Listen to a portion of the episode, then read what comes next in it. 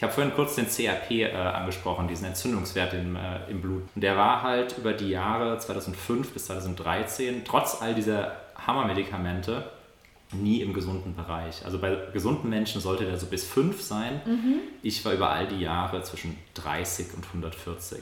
Und als ich dann begonnen habe, die Ernährung umzustellen, dann habe ich überhaupt keine Medikamente mehr genommen. Und ich war ohne Medikamente innerhalb von drei Monaten bei einem CRP von 9,8, innerhalb von sechs Monaten bei unter 1. Hallo und herzlich willkommen bei Soul Food. Mein Name ist Katharina Minwegen und in diesem Podcast möchte ich euch einladen, euch gemeinsam mit mir auf eine Reise zu begeben. Eine Reise zu uns selbst und unserem eigenen Körper, aber auch zu allem, was uns umgibt, nährt und glücklich macht. Lasst uns gemeinsam die Welt mit all ihren Möglichkeiten entdecken und mit Freude und Abenteuerlust herausfinden, wie wir mit kleinen Veränderungen Großes bewegen können. Für uns, für andere und den wunderschönen Planeten, den wir alle unser Zuhause nennen dürfen.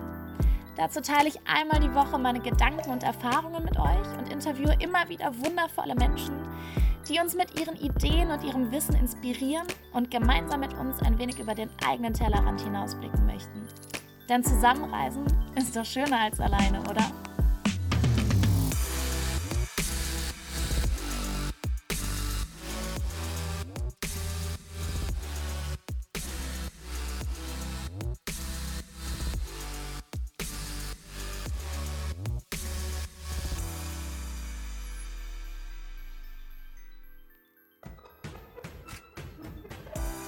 Hallo, schön, dass ihr dabei seid bei einer neuen Folge von Soul Food. Heute erzählt mir Lukas seine sehr bewegende, aber auch unglaublich inspirierende Krankheitsgeschichte. Lukas erkrankte im Jugendalter an Morbus Crohn, einer sehr schweren entzündlichen Darmerkrankung, und hat mit mir ganz offen über seine Geschichte gesprochen und vor allem aber über seinen Weg aus der Krankheit raus und darüber, wie ihn die Krankheit zu dem Menschen gemacht hat, der er heute ist und was er trotz all der Schmerzen, sowohl auf körperlicher als auch auf mentaler Ebene, für sich aus dieser harten Zeit mitnehmen konnte. Und auch heute habe ich wie jeden Montag passend zum Thema ein Zitat für euch, heute von Sebastian Kneip. Und zwar hat er gesagt, Wer nicht jeden Tag etwas für seine Gesundheit aufbringt, muss eines Tages sehr viel Zeit für die Krankheit opfern. Und ich finde, dass genau das ein sehr springender Punkt, aber auch ein sehr großes Problem in unserer so schnelllebigen Welt ist. Wir gehen oftmals sehr unbedacht und schlecht mit unserem Körper um und denken, nur weil wir nicht direkt krank werden, dass wir unserem Körper all das zumuten können. Oftmals bekommen wir aber die wahren Auswirkungen auf unsere Gesundheit erst Jahre, manchmal sogar Jahrzehnte später zu spüren. Wenn wir aber heute anfangen, uns ein bisschen besser um unseren Körper zu kümmern, dann werden wir im Alter eben auch dafür die Früchte ernten. So, und jetzt wünsche ich euch ganz viel Spaß mit unserem Interview. Hallo lieber Lukas. Hallo. Schön, dass du da bist. Sehr schön, ich freue mich auch. Erzähl doch mal ein bisschen von dir, von deiner Geschichte, vor allem eben auch deiner, deiner Krankheitsgeschichte, die ja eher weniger schön ist, aber dich dahin gebracht hat, wo du heute bist. Ja, wo fange ich da an? das ist immer die große weit, Frage. Weit, weit zurück. 2005, wir sind Ende 2004 war das eigentlich. Und die Krankheitsgeschichte, auf die ich jetzt, auf die ich jetzt zu sprechen komme, ist die mit Morbus Crohn. 2004 ging es bei mir los, dass ich wirklich ja, über mehrere Monate ganz schlimme Darm, ja nicht Darm, sondern eher halt Bauchschmerzen und Bauchkrämpfe hatte. Dadurch auch dann Darmprobleme, Durchfall ja. und einfach wirklich halt Abgeschlagenheit und, und Müdigkeit über Monate. Ja, klar. Sehr viel Gewicht verloren in dieser Zeit. Und dann nach vier oder fünf Monaten, Anfang 2005, habe ich dann die Diagnose Morbus Crohn bekommen.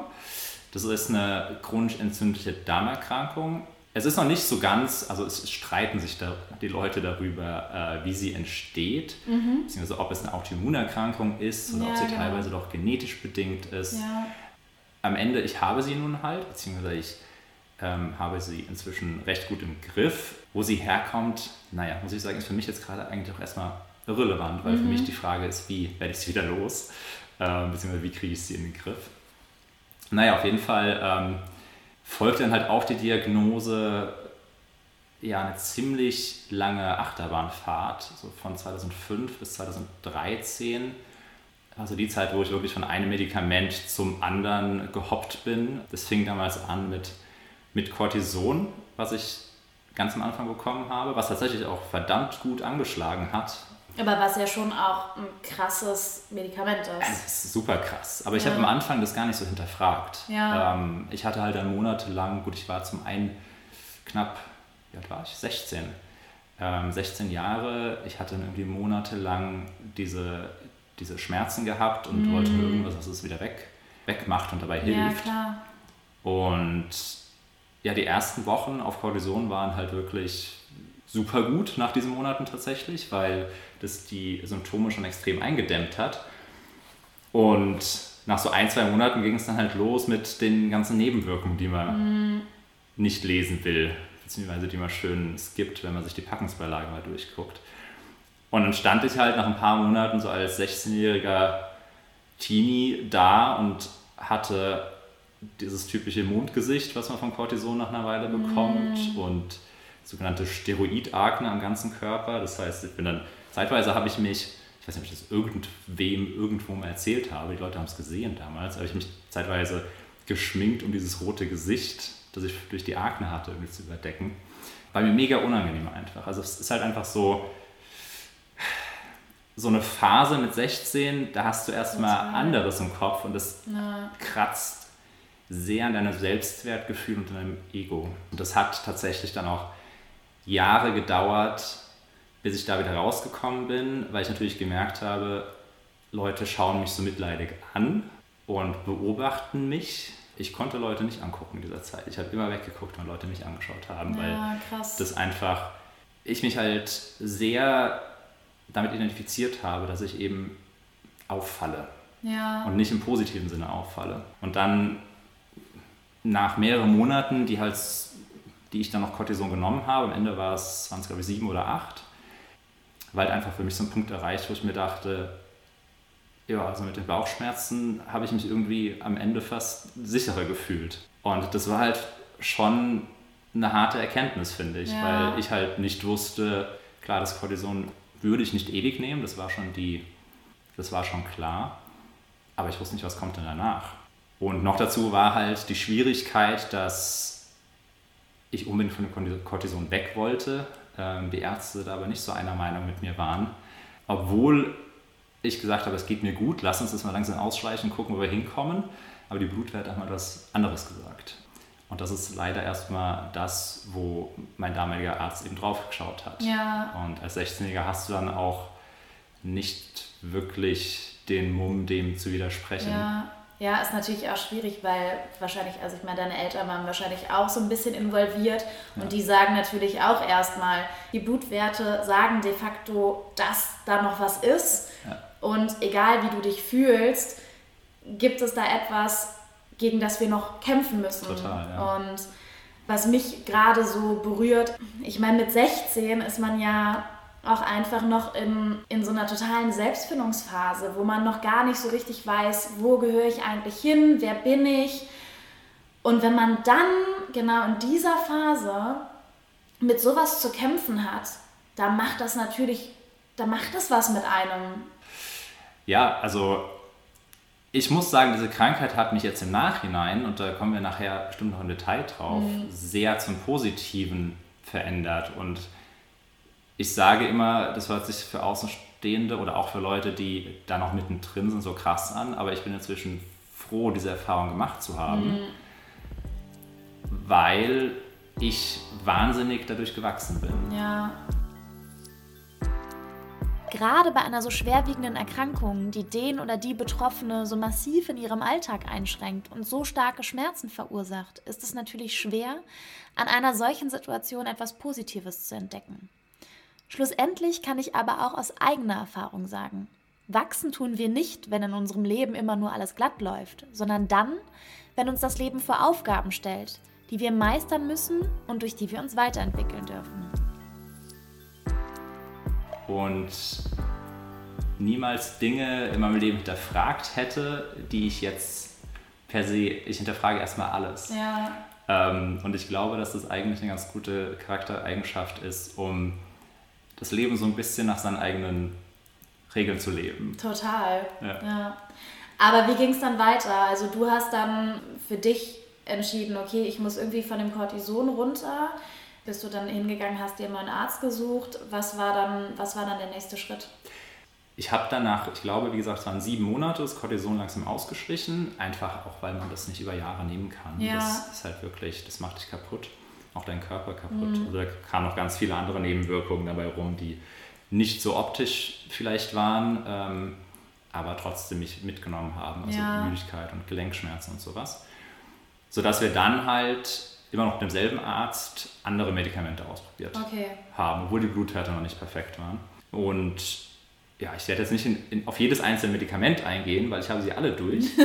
ähm, aber es kam danach beispielsweise ein, Auto, äh, schon Auto, ein Immunsuppressivum, okay. was halt das Immunsystem runterschraubt, was man ja. in der Regel auch mindestens zwei Jahre nehmen muss, bis man weiß, ob es wirklich wirkt oder nicht. Ja. Bei mir hat es nicht gewirkt. Also ich hatte immer noch diese, diesen sehr hohen Entzündungswert im Blut. Das ist das CRP, also C-reaktives Protein, ist eigentlich so dieser Entzündungswert, der mhm. da immer mhm. gelesen wird.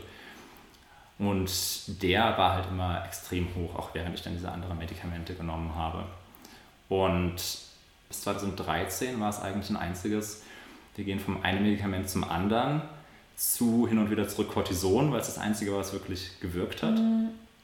Bis wir dann 2008 war das tatsächlich das erste Mal auf ja, so die, das war damals somit das härteste Medikament, was es gab, sogenanntes Biological heißt das. Das ist eigentlich eine Antikörpertherapie, die du per Infusion bekommst. Okay. Und damals wollte ich nach Australien gehen, nach dem Abi, wie man das so macht als guter deutscher Abiturient. Und dann hat mein Arzt damals gesagt, dann probieren wir das jetzt mal aus, um dich da so ein bisschen äh, drauf vorzubereiten. Ja. Und das war der Wahnsinn, weil dieses Medikament habe ich bekommen und ich bin am nächsten Morgen aufgewacht und ich habe mich gefühlt wie neugeboren. Also das hat wahnsinnig gut angeschlagen. Okay. Am Anfang, hint, hint. Und hat dann tatsächlich mir auch ermöglicht, dass ich zumindest nach einigen Infusionen mal, am Ende waren es knapp drei Monate, eine Weltreise gemacht habe, was ich halt ein, zwei Jahre vorher niemals hätte vorstellen ja. können. Und auch also diese, diese Passion zum Reisen, die zieht sich noch ein bisschen weiter und das ging damals halt los, weil ich damals gemerkt habe, dass ich auch auf eigenen Beinen stehen kann. Das mhm. ist halt, wenn du als 16-Jähriger so eine Krankheit bekommst, ähm, dann bist du dem erstmal oder fühlst du dich dem erstmal ziemlich ausgeliefert. Klar. Und natürlich deine Eltern sind dann ja auch, die wollen ja auch, dass ihrem Kind gut geht. Also die hegen und pflegen dich dann und bringen dir immer wieder neue Ideen, was man jetzt noch machen könnte, von Geistheilern zu Akupunkteuren zu was auch immer. Mhm. War alles super lieb und gut gemeint. Und ich glaube, vieles davon hätte mir damals auch geholfen, wäre ich dem gegenüber offener gewesen. Ja. So ein gewisser jugendlicher Trotz war da schon auch noch dabei. Ja, und ich wollte gerade sagen, also wie willst du einem 16-Jährigen erklären, ähm, probier doch mal Akupunktur. Also ja, sicher. Ne? Es gibt sicher auch 16-Jährige, die sagen, ja, cool, Mama, probiere ich mal. Ja. Aber ich glaube, das ist schon eher etwas, so dieser, dieser Ansatz für jemanden, der sich auch in einem gewissen Maß damit auseinandergesetzt hat. Genau. Ja, und das war bei meinem Bier damals einfach so gar nicht der Fall.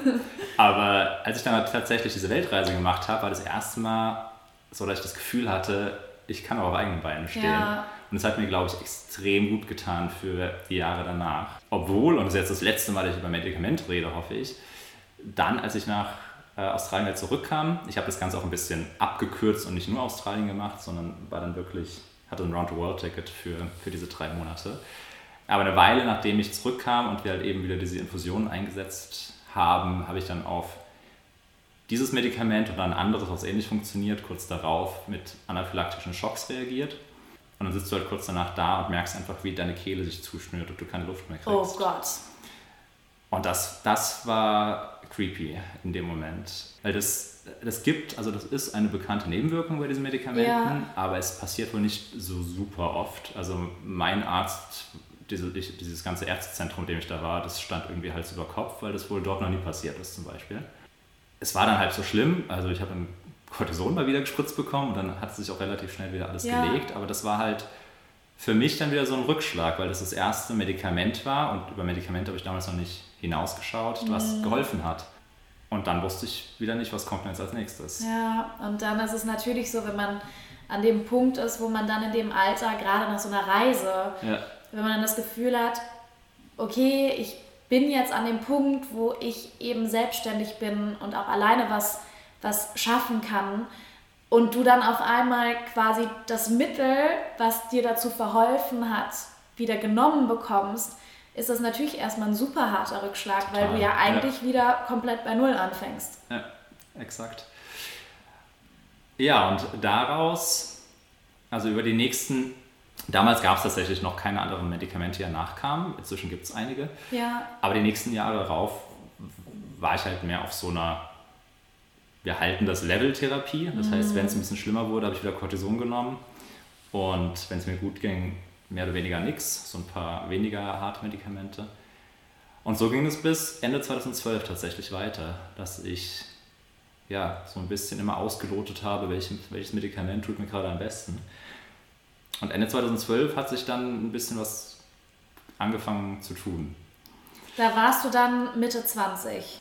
Da war ich tatsächlich 23. Ja, ja. ja. ja genau. Das habe ich jetzt gerade so im Kopf kurz durchgerechnet. Ja.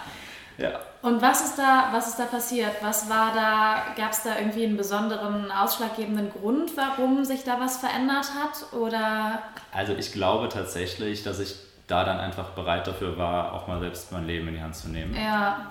Und ich bin damals über absolute Zufälle ich behaupte, es gibt keine Zufälle. Ich sehe das Wort zufällig in seiner Bedeutung eher so, dass dir zufällt, was in dem Moment eh fällig ist. Ich glaube, dass alles im Leben aus einem bestimmten Grund passiert. Egal, ob es um Menschen geht, die in unser Leben treten, oder wir Dinge entdecken, die wir gefühlt genau zum richtigen Zeitpunkt entdecken, weil sie ein Schlüssel auf unserer Reise durchs Leben sind. Vielleicht soll es auch kein Zufall sein, aber ich bin online über Twitter tatsächlich auf einen Artikel gestoßen. Ähm, ein ganz normaler Blogartikel von einem Personal Blog, wie es sie damals noch viel mehr gab als heute, von einem anderen Patienten mit Morbus Crohn, der eine Ernährungsumstellung gemacht hat, mhm. die sogenannte Specific Carbohydrate Diet. Und er hat da so ein bisschen von seinen Erfahrungen geschrieben. Und so wie sich das las, war er halt noch ein schlimmerer Fall als ich, ähm, also er musste regelmäßig einfach nur an den Tropf, um irgendwie den Tag zu überstehen. Okay. Und diese Ernährungsumstellung hat halt bei ihm innerhalb von wenigen Monaten alles verändert und das komplette Leben ihm zurückgegeben. Und ich dachte mir, warum erfahre ich das erst jetzt? es hat sich definitiv so ein gewisser Widerstand in mir geregt. Und das Lustige ist, wie ich dann kurz darauf erfahren musste oder durfte, hatte meine Mutter das Buch, was genau über diese Ernährungsumstellung geht, schon seit Jahren im Schrank stehen, aber ich hatte mich einfach geweigert, das mal in die Hand zu nehmen und durchzulesen. Krass. Also, ne, ich finde das immer so interessant, gerade wenn es ums Thema Ernährung geht. Und das ist jetzt natürlich nochmal deutlich, deutlich krasser, weil du jemand bist, der eben gelitten hat, der wirklich schlimm krank war. Aber das sage ich ja auch immer, wenn ich mit Menschen über Ernährung rede, versuche ich auch nie hinzugehen und zu sagen, ihr müsst. Mhm. Und im Endeffekt glaube ich, dass es bei dir genauso war. Ja. Du musstest von alleine drauf kommen. Absolut. Weil ansonsten hättest du es vielleicht gemacht, du hättest es ausprobiert, aber du hättest das Ganze sicher nicht so durchgehalten, wie du es dann, ja, wie du gleich erzählen wirst, im Endeffekt dann getan hast. Einmal das. Und was ich inzwischen auch weiß, ich glaube, bei jeder Ernährungsumstellung spielt, geht ein bisschen darauf zurück, was du eben gesagt hast, das Mindset eine Riesenrolle. Ja. Mit welchem Mindset du es angehst, ob ja. du da voll dahinter stehst, ob du dran glaubst, Total. dass du selbst was ändern kannst. Ja. Und ich war tatsächlich, ich habe mich noch gesträubt, aber ich habe dann gesagt, ich wäre bescheuert, nachdem ich jetzt diesen Bericht gelesen mhm. habe, es nicht mal sechs Wochen auszuprobieren. Aber das finde ich total spannend. Also was in dir war das, Würdest du sagen, das war so ein bisschen das Gewohnheitstier in dir, was gesagt hat, nee, aber ich will da nichts ändern, weil natürlich, also jeder, der schon mal eine Diät gemacht hat oder irgendwie seine Ernährung umgestellt hat, weiß, dass der Mensch ein Gewohnheitstier ist und dass es eben ja schon auch Überwindung kostet, so aus, aus bestimmten Verhaltensmustern auszubrechen. Aber war das, war das nur das oder war da, steckte da noch mehr dahinter, wenn du sagst, so ah, Widerstand? Es war zum einen definitiv das, was du beschrieben hast. Ich war halt damals Student und mm. habe mich entsprechend mittelmäßig ernährt, sage ich mal. Ja. Und zum anderen war natürlich das Thema, dass ich acht Jahre diese Krankheit schon hatte und es immer aus Fachkreisen hieß, Ernährung mache keinen Unterschied. Was aus heutiger Sicht, also ich kann mir noch an den Kopf fassen, ich habe eine Darmerkrankung. Würdest, also. Ja, also das ist eigentlich so. Ich schmier mir auch kein Red Bull auf meine offene Wunde. Ich habe irgendwie eine Entzündung im Darm. Also. Ja. Ja. Ja, also das ist leider Gottes ja in meinen Augen auch immer noch so, dass die klassische Schulmedizin und ohne, ne, ich möchte da auch niemanden, niemanden angreifen, die klassische Schulmedizin ist super wichtig, aber ich finde, es ist eben so dieses, dieses ganzheitliche, es wird eben, es ist oft in meinen Augen sehr veraltet, da ist irgendwie so Schema X, okay, das ist die Krankheit, äh, wir machen mal das Lehrbuch auf, die wird seit 50 Jahren so behandelt, also machen wir das auch einfach weiter so. Genau. Und da wird einfach überhaupt nicht geschaut. Also A fehlt mir da oft dieses Individuelle, weil jeder Körper ist anders.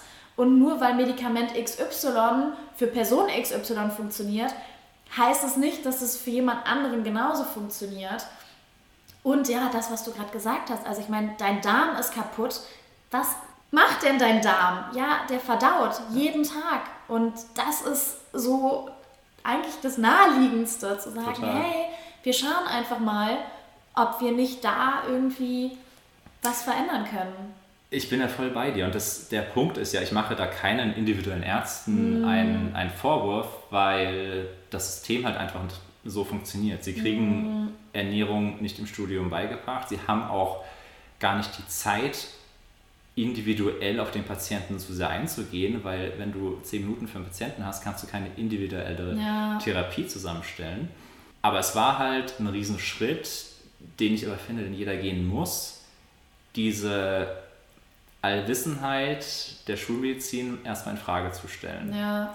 Weil das kriegst du ja so eingebläut. Ja, erstmal ja, von Kindesbeinen an. Ja, voll. Geh mal zum Arzt, der wird schon wissen, was ja. Sache ist. Und das war ein Riesenschritt. Und deswegen hat es mich auch Überwindung gekostet.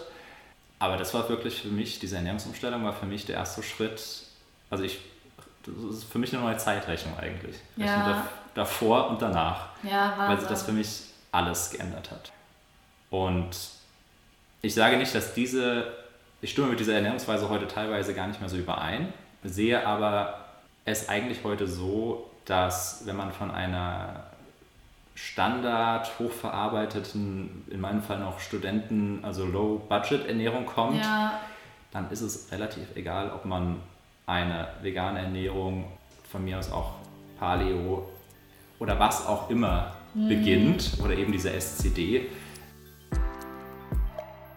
Die SCD-Diät ist eine Diät speziell für Menschen mit Darmerkrankungen. Sie ist frei von Gluten, Laktose, Zucker und industriell verarbeiteten Lebensmitteln, was den Darm entlasten und Entzündungen entgegenwirken soll. Ähm, ich glaube, das ist schon ein Riesenschritt zu einer natürlicheren Ernährung. Ja. Und was dann für jeden individuell passt, und das variiert bei mir auch tatsächlich Jahr zu Jahr. Mhm. Ähm, das sind dann moralische oder was einem gerade so gut bekommt Aspekte. Ja. Und das sage ich ja zum Beispiel auch immer als Ernährungswissenschaftlerin. Es gibt eben auch nicht die eine Diät, die für alle passt. Ja. Und ich glaube, da muss man eben offen für sein. Und das ist genau das, was du ja, ne, wo dann wahrscheinlich auch dein Widerstand so ein bisschen geschrien hat und gesagt hat, ja, ich will aber nicht, weil du musst experimentieren. Genau. Du musst da offen für sein. Und natürlich, und das ist auch das, was ich so schade finde, gerade im Bereich Ernährung, dass die Menschen, die meisten Menschen, auch immer schnelle Lösungen wollen. Und ich sage ganz klar, ja, also, ne, das wirst du wahrscheinlich auch. Das ist ja so ein bisschen das, was du gerade gesagt hast. Jemand, der den ganzen Tag nur hochverarbeitete Lebensmittel konsumiert und dann hingeht und einfach vielleicht zwischendurch auch mal ein bisschen Obst, Gemüse, ein paar Vollkornprodukte isst, dem wird es automatisch auch relativ schnell besser gehen. Aber es wird trotzdem, es braucht trotzdem Zeit. Ja. Du wirst nie über Nacht die krassesten Effekte erzielen. Das, das braucht. Und da also gerade wenn eine Krankheit mit dem Spiel ja. ist, es hat halt, ich sag mal, es hat halt jahrelang gedauert, so krank zu werden. Ja. Es braucht auch eine Weile, um da die Effekte zu spüren, wenn du dem Körper endlich mal die Energie zuführst, die er braucht, um die Selbstheilungskräfte mal wieder zu aktivieren. Ja. Aber tatsächlich war das bei mir so, ich habe mich dann auf diese sechs Wochen committed, mir selbst gegenüber und habe schon nach drei oder vier Wochen naja, eigentlich nach einer Woche war das erste Mal, dass ich dachte, manchmal, hier tut sich irgendwas. Ja. Und nach drei oder vier Wochen war mir klar, dass es da eigentlich kein Zurück gibt. Mhm. Und das heißt nicht, dass dann alles gut war und ich keine Probleme mehr hatte. Ich bin tatsächlich danach dann noch sehr oft gegen eine Wand gerannt, wo ich mir dachte, oh mein Gott, mhm. weil, weil dann wieder die, die Schmerzen zurückkamen. Aber das war halt auch einfach der Weg herauszufinden, was bekommt mir ganz individuell ja. und was nicht. Und das war, also ich habe damals mit so einer, ich gehe jetzt nicht auf die Details dieser genauen Ernährung ein, ähm, aber ich habe damals mit so einer Intro-Diät begonnen. Das heißt, dass ich wirklich mit einer ganz, ganz kleinen Auswahl von Lebensmitteln begonnen habe und dann Tag für Tag, also alle zwei Tage ein neues Lebensmittel dazugenommen mhm. habe und dann ganz genau beobachtet habe, wie reagiert mein Körper darauf. Ja, wie man es ja zum Beispiel auch bei Menschen macht, die eine Intoleranz haben und genau. man aber nicht genau weiß, welches Lebensmittel genau nicht vertragen ja. wird. Ja. ja. Und die Grundlage war halt definitiv viel, viel natürlicher als das, was ich davor gegessen habe. Es waren halt keine verarbeiteten Lebensmittel mehr dabei. Ja. Das heißt nicht, dass ich dann jedes Gemüse gut vertragen habe, aber ich habe halt super viel dabei gelernt, meinen eigenen Körper wieder besser lesen zu lernen. Mhm. Weil ich glaube, das haben die meisten von uns absolut verlernt oder nie wirklich gelernt. Und das ist meiner Meinung nach einer der wichtigsten Schritte zu einem gesunden Leben hin, dass Total. du deinen Körper einzuschätzen weißt und mit ihm arbeitest ja. und lernst auch seine Zeichen zu deuten. Ja, und dieses Bewusstsein entwickelst, das merke selbst ich, also ich würde dir schon sagen, ich ernähre mich super gesund, ich ernähre mich sehr bewusst, aber selbst ich, gerade in so Phasen, wo ich dann viel Stress habe und viel reise und viel unterwegs bin, merke ich dann auch zwischendurch schon mal so, oh, okay, eigentlich geht es mir gerade körperlich gar nicht so gut oder ich habe irgendwie, ne, ich habe ich hab öfter mal Magenschmerzen oder, oder Luft im Bauch. Ich denke, okay, hier stimmt was nicht. Ja. Aber da musst du eben auch bereit sein, hinzuhören und genau. dann zu sagen oder zu schauen, okay, woran liegt es denn? Aber das Geile ist ja, wenn du in irgendwann dieses Gefühl hast, dann weißt ja. du sofort, woran das liegt. Ja, klar. Dann ist es nur noch an dir, diesen, diese Schraube wieder umzudrehen und entsprechend zu handeln. Ja, total. Ja. Aber neben der Ernährung, du hast ja eben schon gesagt, Morbus Crohn, da ist noch so ein bisschen, wird so ein bisschen drüber gestritten, ist es eine Autoimmunerkrankung oder nicht? Weil ich habe ja in meiner Bachelorarbeit mich auf Immunerkrank Autoimmunerkrankungen spezialisiert und da war, also ich habe insbesondere ähm, mich mit Multipler Sklerose ähm, befasst, was ja de facto eine Autoimmunerkrankung ist. Mhm. Also sprich eine Erkrankung, wo der Körper quasi anfängt, körpereigenes Gewebe anzugreifen. Da war Stress ein Riesenthema. Ich habe so eine super krasse Doku gesehen von einem, von einem, von einem Familienvater, der, dem die Ärzte schon gesagt haben, beim nächsten Schub sind sie tot. Ja. Und der hat seine Ernährung umgestellt mhm. und zusätzlich hat der angefangen, ich glaube, mit Bogenschießen, mit Meditation, also mit so, mit so Dingen, für die du einfach ganz viel Ruhe, Achtsamkeit etc. brauchst. Würdest du für dich sagen, dass es bei dir auf jeden Fall auch damit reingespielt hat? Das ist ich glaube fast, dass es inzwischen für mich ein noch wichtigerer Faktor ist als ja. die Ernährung. Aber das hat für mich auch lange gebraucht, um dahin zu kommen und das für mhm. mich zu realisieren, weil ich habe mit dieser Ernährung angefangen und ein Ergebnis, ein Ergebnis daraus muss ich noch kurz, kurz teilen, ja. weil ich habe vorhin kurz den CRP äh, angesprochen, diesen Entzündungswert im, äh, im Blut. Das C-reaktive Protein ist ein Eiweiß, das in der Leber als Reaktion auf Entzündungen im Körper gebildet wird und somit ein gut messbares Indiz dafür ist, ob es im Körper Entzündungsherde gibt. Bei einer chronischen Entzündung, wie sie im Falle von Morbus Crohn im Körper entstehen, ist dieser Wert dauerhaft und meist sehr stark erhöht. Der war halt über die Jahre 2005 bis 2013, trotz all dieser Hammermedikamente, nie im gesunden Bereich. Also bei gesunden Menschen sollte der so bis 5 sein. Mhm. Ich war über all die Jahre zwischen 30 und 140. Boah, krass. Also durchgehend erhöht, trotz der Medikamente. Ja, und deutlich erhöht. Deutlich erhöht, ja. ja. Das merkst du natürlich auch. So eine Entzündung, die dann immer schön im Körper spielt, die geht auch so auf deine Alltagsfähigkeit. Und als ich dann begonnen habe, die Ernährung umzustellen, und auf den Stress komme ich gleich zu, äh, zu sprechen, weil der spielt auch eine Riesenrolle, dann habe ich überhaupt keine Medikamente mehr genommen. Und ich war ohne Medikamente innerhalb von drei Monaten bei einem CRP von 9,8 innerhalb von sechs Monaten bei unter 1. Wahnsinn.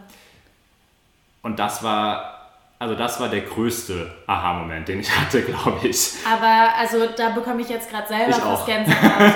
Also das ist, äh, war das dann aber für dich damals so? Also hast du quasi, als du die Ernährung umgestellt hast, ganz bewusst auch sofort gesagt, ich setze jetzt die Medikamente ab, einfach um für mich auch zu sehen, welchen Effekt die Ernährungsumstellung hat? Oder war das dann, kam das, ging das so miteinander einher? Dass du gesagt hast, hey, ich fühle mich eh besser durch die Ernährungsumstellung, also kann ich auch die Medikamente weglassen.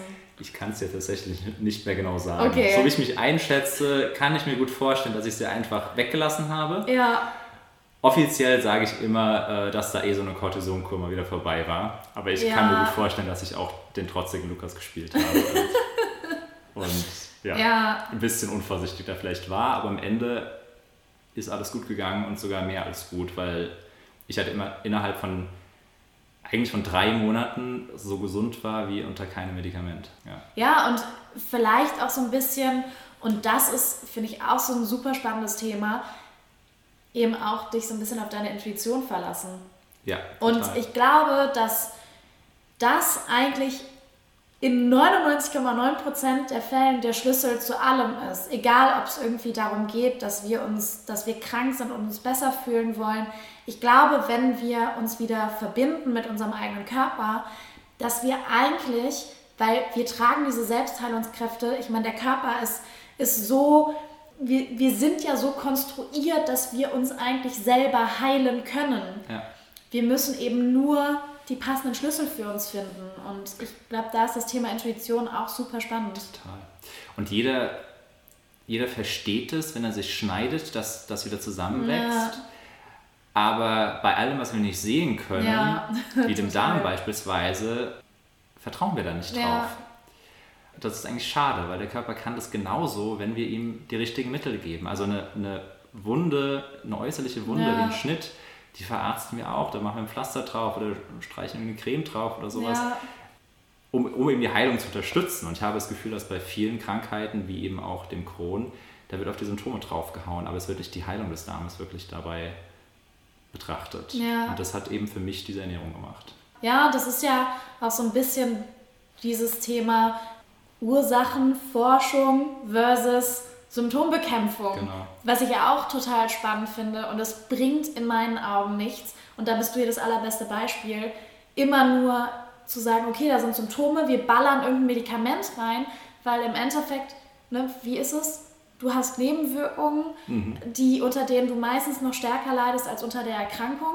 Und im Endeffekt wirst du, wirst du kein gesünderer Mensch, wenn du jeden Tag auf einer Daily Basis äh, starke Medikamente in deinen Körper pumpst, Absolut sondern nicht. du wirst nur dann gesund, wenn du mit ein bisschen Zeit versuchst zu gucken, was, wo kommt es her?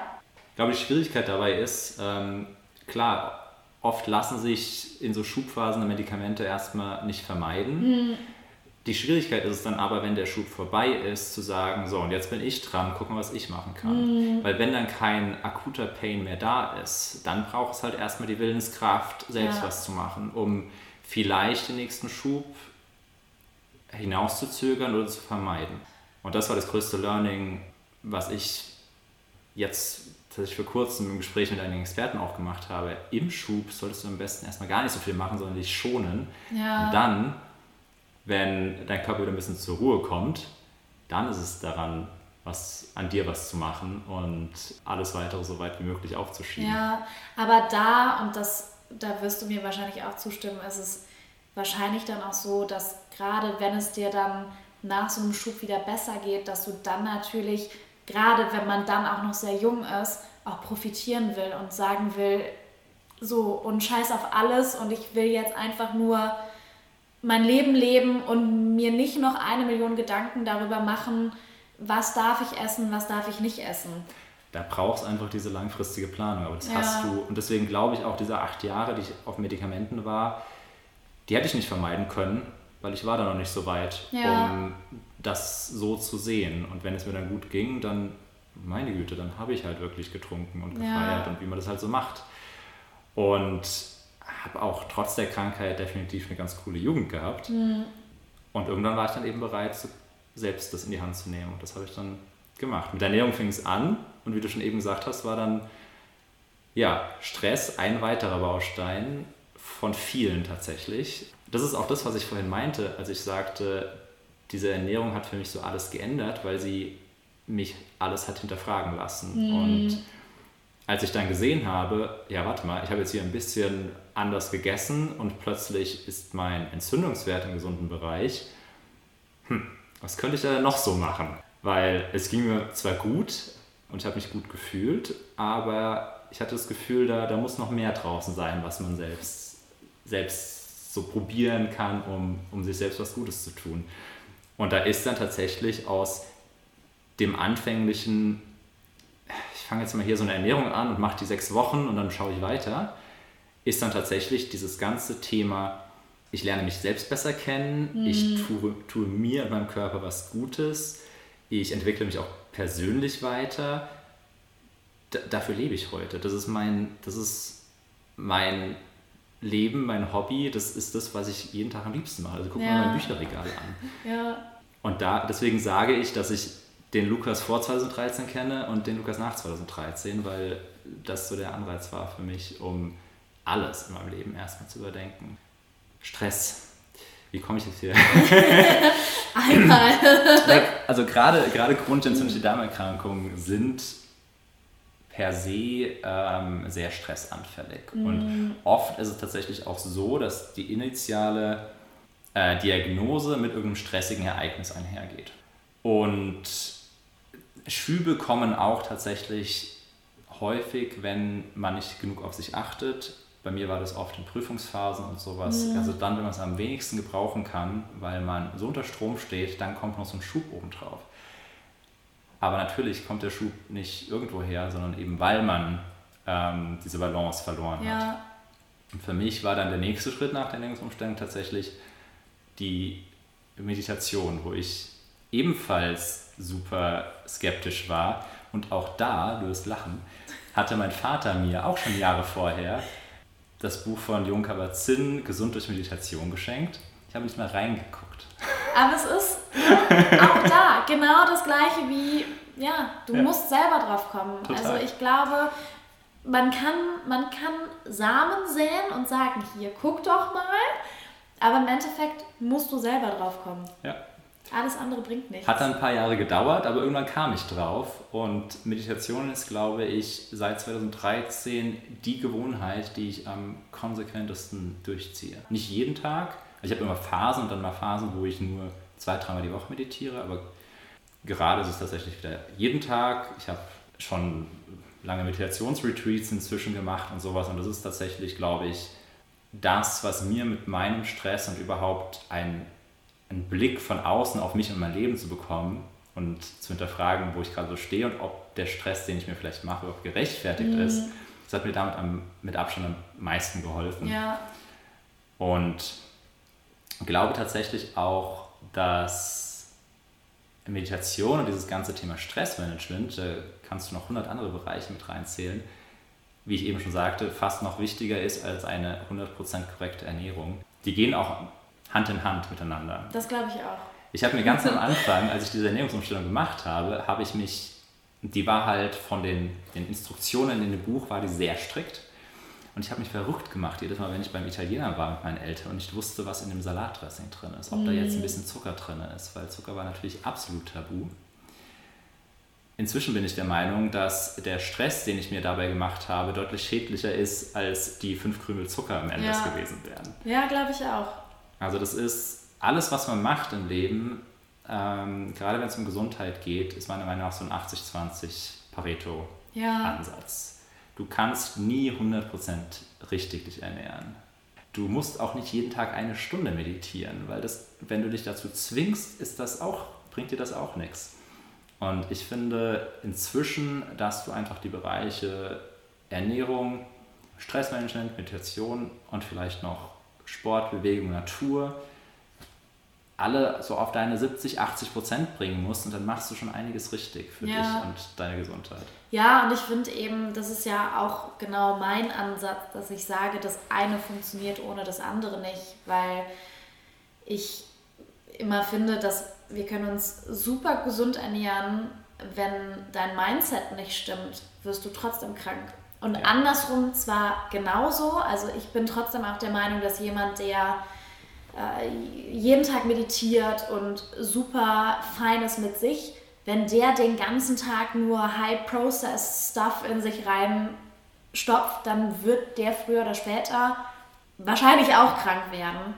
Aber was macht für dich das Thema Du meintest ja eben, dass es verschiedene Bausteine sind. Also mhm. hast du schon für dich auch noch zusätzlich zu den Themen Stressreduktion und Ernährung, würdest du da sagen, dass es für dich noch sehr wichtige Bausteine gab, jetzt abgesehen von Sport?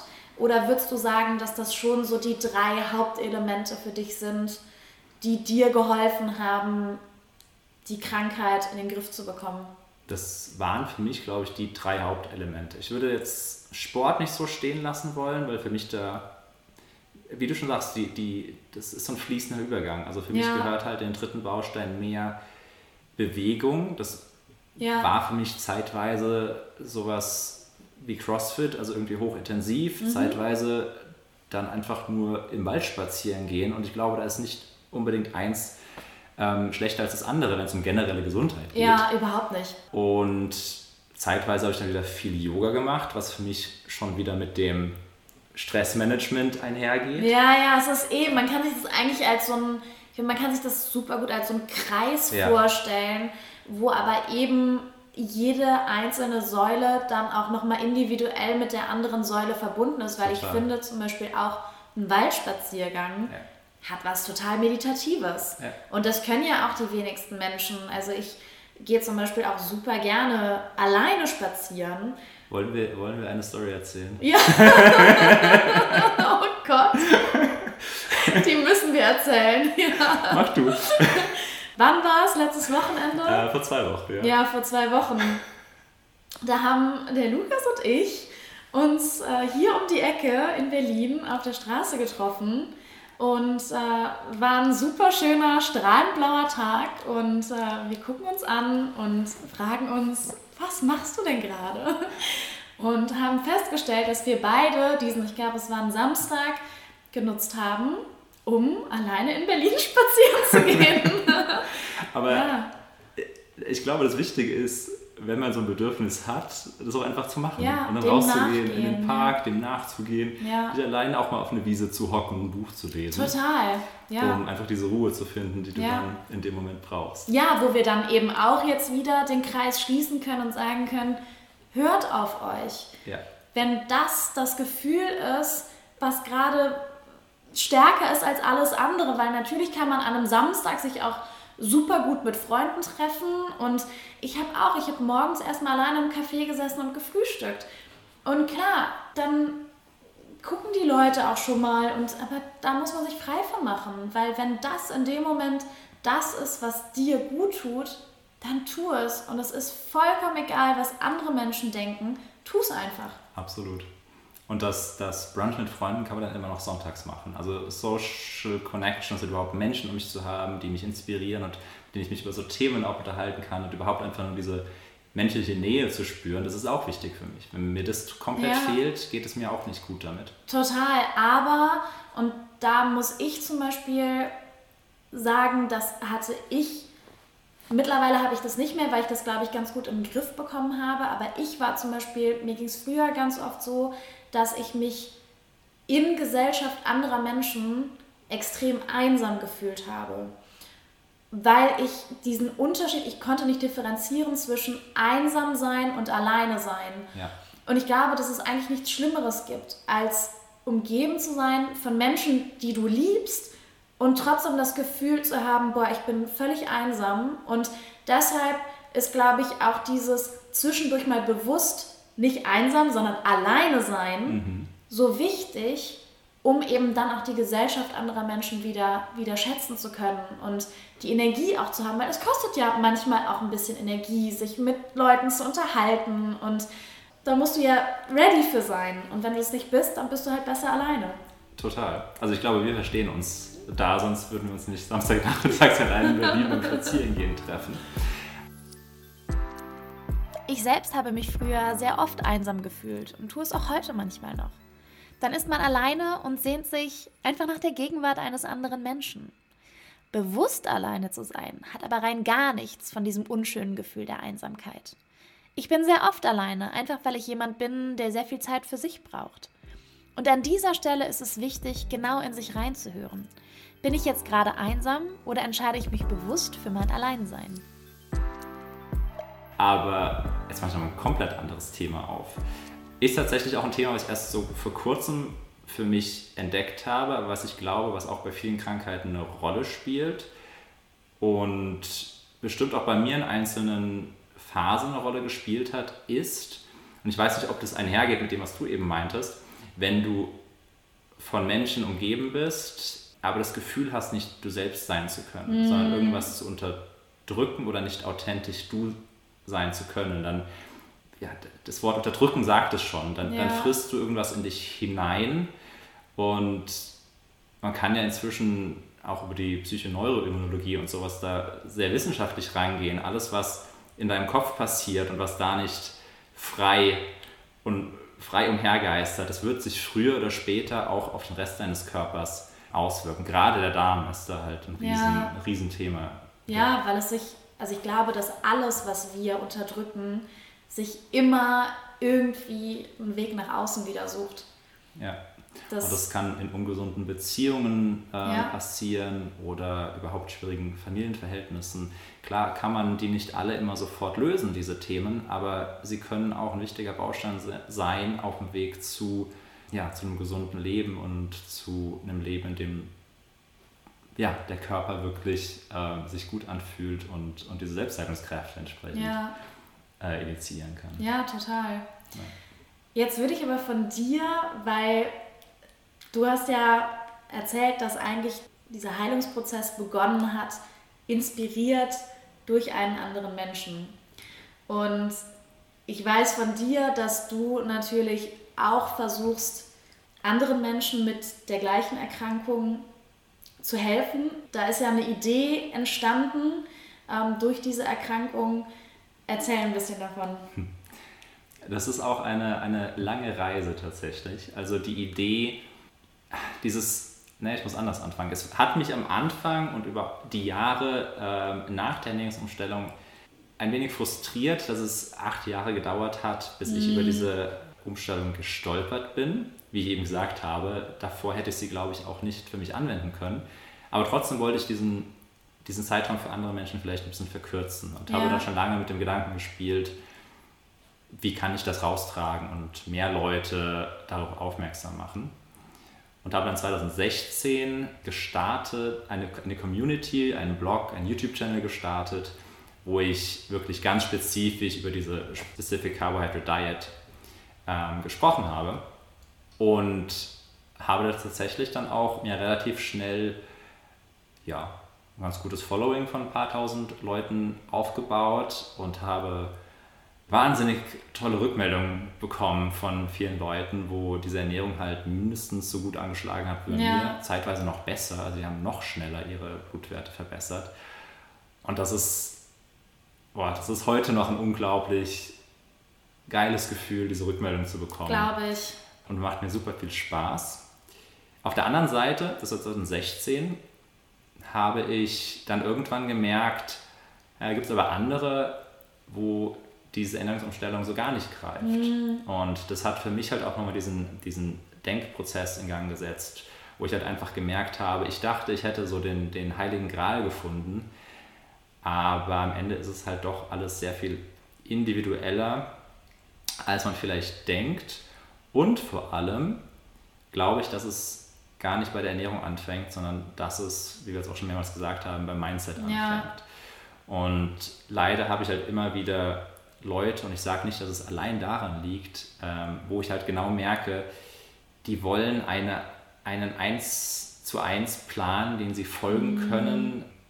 Sie haben wenig Eigeninitiative oder zeigen wenig Eigeninitiative, mal zu gucken, was tut mir überhaupt gut, was fühlt sich für mich gerade richtig an. Und viele von ihnen sind auch einfach, das kann ich auch vollkommen nachvollziehen, nach Jahren dieser Krankheit so unsicher, dass sie sich selbst das gar nicht mehr zutrauen, da ja. irgendwas zu machen. Ja. Und ich glaube, das ist einfach eine Ausgangssituation, wo es auch super schwer ist. Und da muss man wirklich erstmal ja, beim Mindset ansetzen und die Leute da abholen, wo sie sind, mhm. um sie in den mhm. richtigen State zu bekommen, auch selbst sich mehr zuzutrauen und selbst mehr auf ihren Körper zu hören und dann ähm, eben diese Heilung über Ernährung und diese anderen Bausteine in Gang zu setzen. Ja. Und das ist gerade so der Prozess, in dem ich mich befinde. Also die, die Website heißt ähm, Krone Revolution, die gibt es auch nach wie vor noch. Und da bin ich gerade im, im Prozess, das Ganze ein bisschen auszuweiten. Ich habe jetzt vor kurzem einen Online-Kongress zum Thema Morbus Crohn und Colitis ulcerosa, ähm, eine andere chronische Darmentzündung gehalten, wo ich 25 super, super spannende äh, Experten, also Ärzte, die ein bisschen über den Tellerrand gucken, Heilpraktiker und Professoren und sowas interviewt habe. Und was ich da alles noch gelernt habe, ist unglaublich und macht mich einfach super. Also ich bin mega pumped, dieses ganze Wissen noch aufzubauen ja. und in verständlicher Form irgendwie rauszubringen, dass mehr Leute da Zugriff drauf haben und dieser Leidensweg sich dadurch vielleicht ein bisschen verkürzt. Gerade wenn man, wenn man was für sich gefunden hat und dann eben was weitergeben kann und dann aber eben auch die Dankbarkeit der Menschen spürt, weil du eben, ich finde, das ist ein super schönes Gefühl, wenn du, du drehst an ein paar Schrauben und auf einmal sitzt da ein Mensch und sagt so, wow, du hast, das hat mein Leben verändert. Das ist natürlich, das ist natürlich etwas, was dich auch wieder motiviert, eben genau solche Dinge auf die Beine zu stellen und da auch weiterzumachen und eben zu schauen, dass man, ich glaube, zusammen ist man immer stärker. Ja, und das ist tatsächlich klar, auf dieser Webseite stehe ich gerade im Vordergrund mit meiner mhm. Geschichte, aber meine Vision dahinter ist eigentlich Leute, die ähnlich ticken wie ich, die dieses, diesen Antrieb haben, was zu verändern und das bei sich auch schaffen. Ja, eine Community und einen, wie sagt man so schön, einen, einen Tribe, ein Movement zu gründen, ja. das sich einfach weiterträgt. Ja. Dass Leute ihre eigenen Erfahrungen machen, die sie auch wieder mit Menschen teilen. Auch von mir aus gern über Kanäle, die, die ich dann bespiele. Aber ja. ich will nicht der sein, der von oben diktiert, was alles ausprobiert werden muss. Ich will, dass all diese anderen Leute ihre Experimente machen und die ja. mit anderen teilen und wieder andere davon lernen können. Ja. Und wir so eben so einen großen Fächer aufspannen und über die Jahre vielleicht viel mehr Leute auch kurz nach ihrer Diagnose schon auf Alternativen aufmerksam werden, um vielleicht diesen Weg der Medikamente ein bisschen zu verkürzen. Ich würde gerne abschließen von dir. Du hast ja eben schon gesagt, dass Meditation für dich etwas ist, was du versuchst schon sehr regelmäßig in deinen Alltag einzubauen. Mir hat so eine gewisse Routine in meinem Alltag hilft mir total, so einen fixen Rahmen zu haben. Und deshalb finde ich es immer besonders spannend, von meinen Podcast-Gästen zu erfahren, hast du irgendwas, was du neben der Meditation versuchst, das muss jetzt nicht sein, was du auf einer Daily Basis machst, aber gibt es etwas, was du versuchst schon so oft wie möglich in deinen Alltag einzubauen, eben auch um vielleicht Stress zu reduzieren und einfach dich besser zu fühlen, dein, deine Aufmerksamkeit, dein Bewusstsein zu schärfen?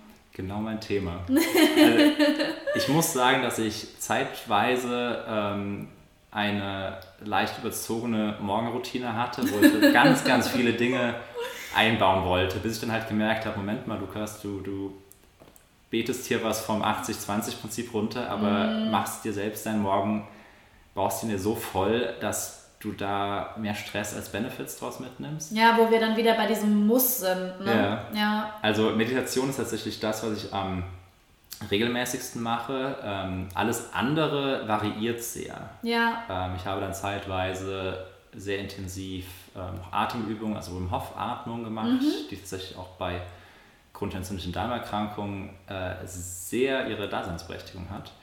Und gerade ist tatsächlich das Einzige, was ich noch regelmäßig mache, ähm, Morning Pages schreiben. Okay. Das heißt, ich setze mich morgens danach dem Meditieren einfach hin und schreibe einfach so runter, was mir in den Kopf kommt. Mhm. Und kombiniere das meistens noch mit so einem gewissen, mit so ein bisschen so einem Gratitude Journal. Also ja. schaue, wofür bin ich dankbar in meinem Leben und was will ich heute alles, alles Tolles erschaffen. Und merke halt, dass ich dadurch eine wahnsinnige Ruhe auch bekomme, weil all die Dinge, über die ich nachdenke, erstmal zu Papier gebracht sind und ja. verewigt sind. Und dann müssen sie auch nicht mehr im Kopf rumgeistern, sondern ja. sind, sind erstmal raus. Und oft passiert es mir tatsächlich auch bei dem Schreiben, dass ich ganz neue Gedankensprünge mache und plötzlich Verbindungen sehe, die ich vorher nicht gesehen habe und Dinge, die vorher so unlösbar schienen, plötzlich ganz simpel werden. Ja, und ja, das kenne ich auch. Gerade dieses, was du gerade gesagt hast, dass man so ich glaube, das kennt auch jeder, dass man seinen Tag startet und das Gefühl hat, da ist so unglaublich viel Chaos im Kopf. Ja. Und ich glaube, dieses Aufschreiben, da bin ich auch ein Riesenfreund von, bringt einfach wieder Struktur und Ordnung rein und eben dieses Gefühl, dass, oh Gott, es kann passieren, dass ich was vergesse, verschwindet damit einfach. Genau. Und es bringt halt einfach noch zu der Meditation so eine, so eine zusätzliche Ruhe und einfach ein Grundvertrauen, dass das irgendwie schon alles gut wird. Also ja. ich bin nach dieser Kombination aus den beiden, danach bin ich tiefenentspannt und bereit für alles, was der Tag so bringt. sehr gut. Danke dir für dieses wunderschöne Gespräch. Hat mir auch sehr viel Spaß gemacht. Danke dir. Ich finde, der Weg, den Lukas gegangen ist, so inspirierend, weil er sich für sich den Kampf gegen die Krankheit und seine Gesundheit entschieden hat. Auch wenn wir dafür gegen innere Widerstände kämpfen und aus unserer Komfortzone herauskommen müssen. Das Geschenk, das wir uns gerade im Falle einer so gravierenden Erkrankung selber machen können, ist ein ganz wundervolles. Ich hoffe auch, dass Lukas mit seiner Offenheit Menschen, die selber betroffen sind, inspirieren konnte, der Erkrankung eine Kampfansage zu machen und allen gesunden Menschen da draußen zeigen konnte, wie wichtig es ist, sich um seinen Körper zu kümmern. Ich freue mich wie immer über Feedback, Fragen und Anregungen und hierzu könnt ihr mir gerne eine Mail an katharina@soulfood-podcast.com schicken. Und ich freue mich natürlich auch, wenn ihr den Podcast weiterhin fleißig mit Freunden und in den sozialen Medien teilt. Ich wünsche euch allen einen ganz wundervollen Start in die neue Woche.